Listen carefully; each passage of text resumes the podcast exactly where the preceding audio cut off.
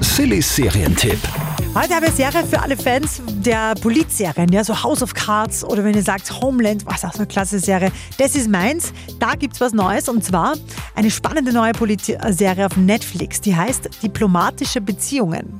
Im Mittelpunkt der Serie die neue amerikanische Botschafterin in London. Botschafterin Catherine Weiler, Premierminister Nicol Trowbridge. Willkommen. Sir, es ist mir eine Ehre. Na, ich fühle mich geehrt.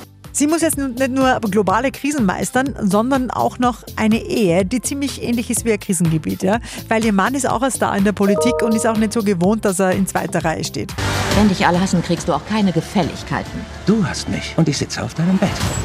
Willst du meine Hilfe? Nein, die willst du nicht. Ich bin der schlauste Mann, den du kennst und der größte Idiot.